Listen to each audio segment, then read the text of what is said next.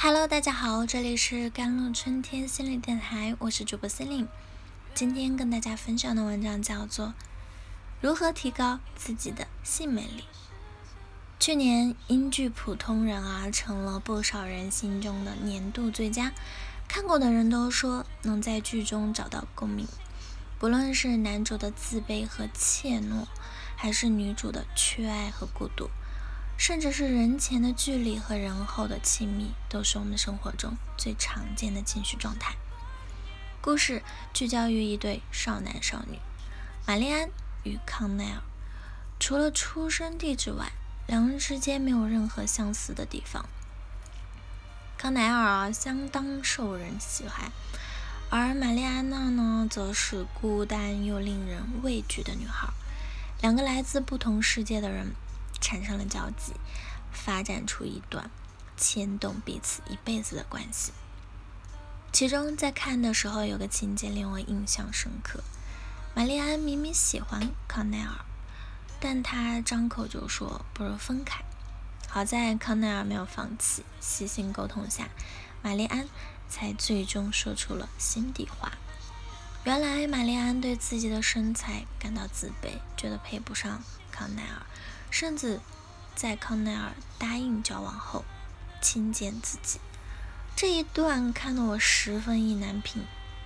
但仔细一想，生活中这样的现象似乎一点也不少见啊！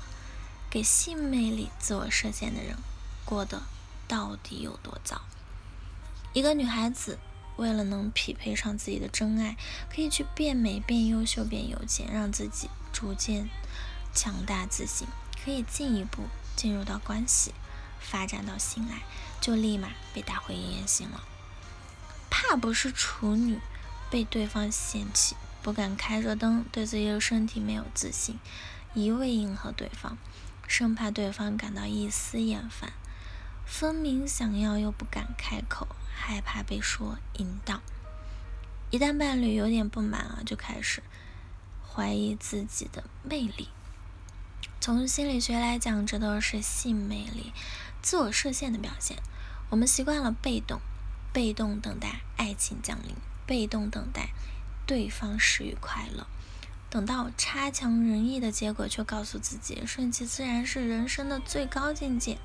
我们习惯了压抑，压抑自己的情欲，放弃了生活的热情和吸引力。我们一边辜负了。内在的那个真实的、想要绽放的自己，一边辜负了值得更愉悦的生活的自己。慢慢的，我们丢失了自己的性魅力，你的尺与弹性也在一步步毁掉自己。事实上，我们大多数人都生活在一个性压抑的环境里，从小习惯性逃避性话题，也不愿意让自己表现的性感。一句。你幸福吗？让多少女性颜面？经统计呢，在中国男性有幸福感的人数比例只有百分之四十六，女性比例更低，只有百分之三十五。那有媒体做过一份关于男人看重女人什么的调查，一千零四位三十岁、六十岁的男士参与啊。那在问及，嗯，你更看重女性的？性格魅力还是外表魅力时，百分之七十一的男士选择了性格魅力。美国学者托马斯曾说：“性不仅仅是性，性是一种语言，是一座桥梁，是从孤独通往亲密的所在，是建立彼此相处的熔炉。没有性爱的沟通，很多小问题都变成大问题，彼此之间渐生裂缝。”过去的爱和温存，在频繁的争吵中逐渐消融。相反，如果你观察生活中那些性感的女性啊，会发现她们会特别的主动。性感是某个人的文化气质、身材相貌或者穿着啊、打扮或者动作唤醒他人。感性呢，亦是认知的魅力美。性感既能对异性具有亲和力，甚至产生爱情。而主动的另外一层含义就是，能合理的释放自己的欲求和攻击性。他们不压抑自己的感觉，这种感觉本是天生俱来，他们按照这种感觉的行动，就自然会有某种魅力。一个被动的缺乏感觉的人，是很难性感起来。即便别人在向他们发出调情的信号，也无法自如的应对，更谈何自己能发起一场调情？人生苦短，必须性感。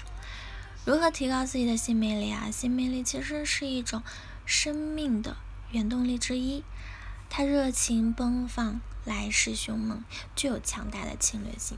只是这种侵略并不是为了夺取。而是为了将爱大胆的铺散到全世界的疆域里。性感的女人能够活出独特的生命力、独特的韵味与独特的创造力。当她内在的力量开始升起，她既能够柔软又能坚强，既可以顽皮又可以敞开。这种力量能够让，嗯。能够赋予她创造力，让她自尊自爱，并让自己的生命变得无比热情。原来性魅力如此重要啊！要如何科学测量自己的性魅力呢？如何提升性魅力呢？好啦，以上就是今天的节目内容了。咨询请加我的手机微信号：幺三八二二七幺八九九五，我是 c e l i n e 我们下期节目再见。